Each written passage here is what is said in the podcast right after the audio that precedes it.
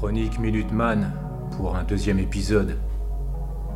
Aujourd'hui, on est le vendredi 21 juin 2019, jour de fête de la musique. Quant à nous, c'est notre deuxième chronique, deuxième podcast. Aujourd'hui, on va parler d'un livre, premier podcast.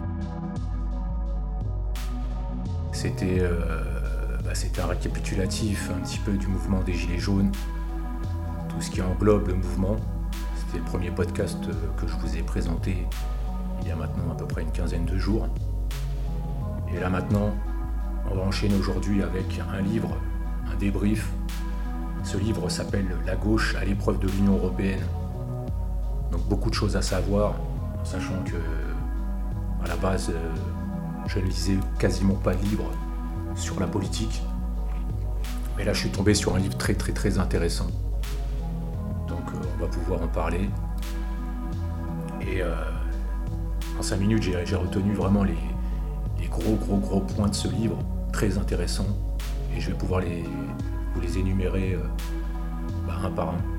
On va commencer donc par la gauche qui s'est progressivement coupée des attentes de classe populaire pour que l'Union européenne est synonyme de dépossession de la souveraineté démocratique, de démantèlement des droits sociaux, de casse des services publics, de délocalisation.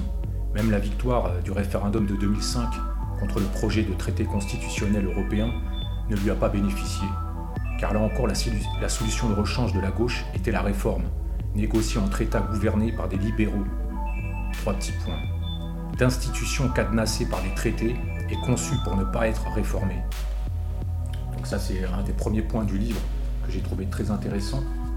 Ensuite, le deuxième point que, j'ai pu trouver intéressant dans le livre, euh, bah, c'est euh, l'Union européenne est un ordre économique avant toute chose. Le marché commun, fondement de la construction européenne, est devenu marché unique, complété par une monnaie unique et renforcé par de violentes politiques d'austérité. Nous montrons donc euh, dans ce premier chapitre comment les grands leviers économiques ont été transférés des États vers les institutions de Bruxelles. Deuxième point du livre qui était très intéressant. Troisième point, mais dans les, institutions européennes, l'initiative des lois est laissée à une commission toute puissante, non élue, et le Parlement ne dispose que d'un rôle d'auxiliaire. On va passer au quatrième point, La libre circulation des capitaux permet aux investisseurs de déplacer leurs fonds d'un pays à l'autre comme bon leur semble, dans l'espoir de les attirer. Les États n'ont plus qu'à leur proposer des conditions sociales et fiscales avantageuses, ce qui produit un nivellement par le bas des droits sociaux et creuse les déficits publics. là, c'était le cinquième point. Vous voyez, il y a pas mal de points. Là, on va enchaîner sur le sixième. Le service public est attaqué par l'extérieur et par l'intérieur. On réduit son périmètre pour laisser de la place aux grands groupes. Et comme si cela ne suffisait pas, on lui applique des modes de gestion en provenance directe du privé. Sixième point, donc il y a pas mal de points qu'on connaît déjà, que vous connaissez déjà, mais qui sont quand même bons à rappeler. Je passe au huitième point. Un État appartenant à l'Union européenne et à la zone euro ne possède donc plus aucun des grands leviers qui lui permettraient d'adopter une orientation économique autre que libérale passer au neuvième point déjà. Toute réflexion sur la rupture avec l'ultralibéralisme de l'Union européenne devrait analyser cette situation et en tirer les conséquences, ce qui est malheureusement loin d'être le cas. Et on va passer donc au onzième point. Vous voyez les points que j'ai retenus, il y en a pas mal dans ce livre. Onzième point.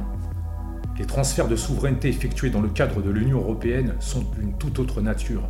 Ils privent les peuples de leur autonomie politique du fait de choisir librement leur modèle économique et social. C'est la raison pour laquelle ils sont inacceptables. On va passer donc au douzième point. Douzième point, vous voyez, euh, ça avance assez vite euh, dans le livre. J'ai dû en noter quand même plus d'une vingtaine, je pense. Plus d'une vingtaine de, de points positifs ou négatifs donc là, on continue avec ce douzième point. Les politiques de l'Union européenne sont pilotées par une structure technocratique et reposent sur un dogme présenté comme incontestable, la concurrence par le marché. Cette doctrine qui subordonne la démocratie au marché porte un nom, l'ordolibéralisme. Une sorte de doctrine pour mettre les peuples bah, en cache, tout simplement. L'ordolibéralisme est un libéralisme, selon ses promoteurs. Treizième point. L'ordolibéralisme bafoue donc le principe démocratique selon lequel le peuple seul est source de légitimité. Vous voyez, on avance, on avance, on va, on va arriver au quatorzième point du livre. Vous voyez que le livre est quand même... Euh, il se lit assez vite, beaucoup de points positifs, beaucoup de points négatifs. Et là, euh, là j'essaie donc d'arriver au quatorzième point, il y en a pas mal. J'en ai noté un bon paquet. Mais bon, c'est pour vous dire que c'est un livre euh, que j'aurais jamais cru lire. Hein. Je vous le dis dès le départ, j'aurais jamais cru. Quatorzième point. Pour conduire un programme économique et social de rupture, le refus d'appliquer quelques mesures et décisions européennes ne suffit pas. L'Union européenne est un projet politique cohérent dont l'objectif est d'imposer le néolibéralisme et de faire reculer le plus possible les politiques de régulation économique des États, le marché unique, caractérisé par la libre circulation des marchandises et des capitaux en provenance d'espaces dans lesquels les règles sociales, fiscales et environnementales sont très différentes, en constitue le socle produisant délocalisation et chantage aux délocalisations. Et donc là, on va arriver au 15e point. 15e point, mais on peut prétendre exercer le pouvoir en dissimulant volontairement ou non des réalités incontournables au peuple qui vous leur a confié. Est-il plus porteur de défendre une stratégie qui comprend de nombreuses limites, des angles morts, des incohérences, ou bien de construire un projet certes radical, mais crédible? Vous voyez, il y a beaucoup de questions qui se posent et, euh, euh, voilà, c'est beaucoup de points euh, intéressants, beaucoup de points à étudier, à détailler. Vous voyez, c'est un livre, là j'arrive au 16e point. L'Union européenne est une construction juridique qui a institutionnalisé par le droit un principe économique qui est le libéralisme. C'est une première, tant dans l'histoire du droit constitutionnel que du droit international. On va arriver, je crois, sur le 17e point. L'Europe sociale impliquerait une modification totale des traités. Or, l'Union européenne n'existe que par les traités qui l'organisent. Instaurer l'Europe sociale ne peut rien signifier d'autre qu'une rupture avec l'Union européenne, dans sa forme juridique actuelle bien sûr. Or, la grande majorité des États sont aujourd'hui gouvernés par la droite. L'Allemagne, les Pays-Bas, les États scandinaves sont des partisans convaincus de l'ordolibéralisme. Vous voyez des points très très très intéressants que vous, pourrez peut-être euh, éventuellement relire ou réécouter si vous avez l'occasion de vous, procurer le livre. Donc là, je crois qu'on va arriver au 18e point. S'il en reste, je regarde, vais vous dire ça de suite. 18e point. Défendre l'Union européenne en croyant défendre l'ouverture sur le monde et la fraternité universelle est donc un contresens total. Cela revient non seulement à laisser le libre-échange et la libre concurrence ravager les peuples, mais aussi à laisser prospérer des mouvements identitaires, xénophobes et antisociaux. Euh, on approche des 20 points, hein, on en est à 18, euh, là on arrive au 19e. Pour la France, changer l'ordre international passera donc par un contrôle politique sur les firmes transnationales dont le siège social est situé dans l'Hexagone. Il faut imposer à Total, Vinci, Veolia, Bouygues, Engie, la BNP ou la Société Générale, trois petits points, d'autres logiques, soit par la réglementation, soit en les nationalisant, tout simplement. vous voyez, on est presque aux 20 points, on arrive au 20e. Face à l'Union européenne ordolibérale, non coopérative et non démocratique, miser sur une, réorientation progressiste et par avance vouée à l'échec. On arrive au 21e point. Les États ont délégué de nombreuses compétences économiques et sociales à la strate européenne, au premier rang desquelles le marché unique, qui fait office de véritable cadre institutionnel européen. Parallèlement, ils ont conservé les leviers d'action que sont la politique fiscale, la protection sociale, le droit du travail, la fixation du salaire minimum et l'organisation du régime de retraite le marché unique, c'est-à-dire la concurrence acharnée. Hein. Ça, ça c'est l'évidence même. Je le répète, le marché unique, c'est-à-dire la concurrence acharnée. Vous voyez, 22 points, on a bien parcouru le livre. 23e point, nous voulons et devons remplacer la concurrence économique par des coopérations. 23e point. 24e point, la bataille contre l'eurolibéralisme est un combat politique et culturel. 24 points. Il me semble qu'on arrive au 25e point du livre. La dépression politique que traverse notre pays n'est que l'expression frustrée de ses exigences méprisées. Point suivant, notre nation se fourvoie quant à elle dans un système de contraintes européennes et internationales qui bride toute possibilité de politique alternative. Point suivant, quant à notre participation à la zone euro, elle nous prive de toute politique monétaire autonome. Notre adhésion à la logique du libre-échange généralisé justifie tous les dumpings possibles, comme l'illustrent les accords méga-régionaux tels les traités transatlantiques.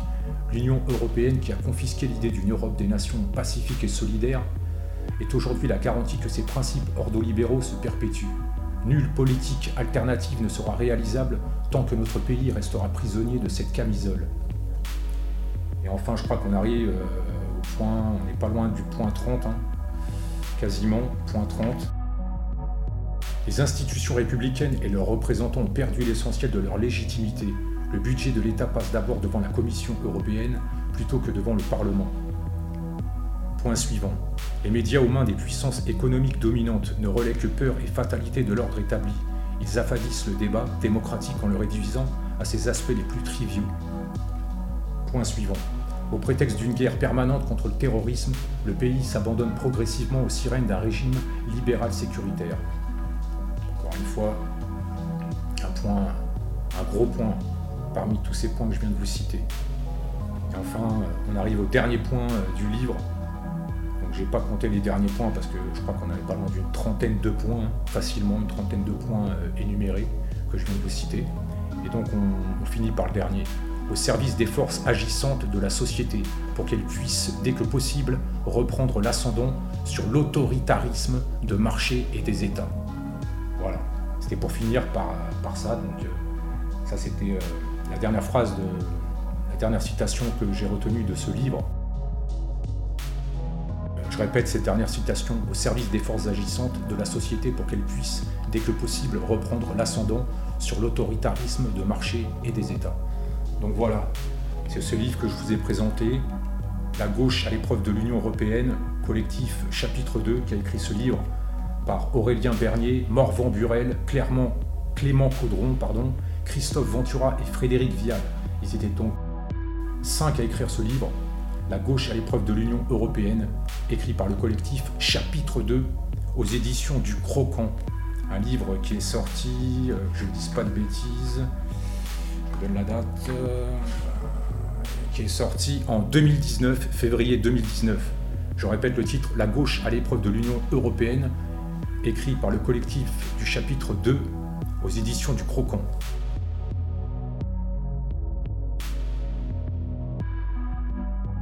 Presque à 15 minutes. Enfin voilà, je voulais vous présenter cette chronique et euh, ce livre. C'est un premier livre que je, présente dans un podcast. Et euh, je pense que l'épisode 3, la semaine prochaine, où je vous présenterai un autre livre qui est un petit peu dans la même tendance et euh, qui se nomme Stop Autant. Donc voilà, je vous annonce déjà le programme pour le prochain podcast un débrief sur le livre Stop Autant, sorti, euh, sorti il n'y a pas très longtemps. Fin du podcast aujourd'hui, je vous remercie tous. Bon week-end et à la semaine prochaine. Ciao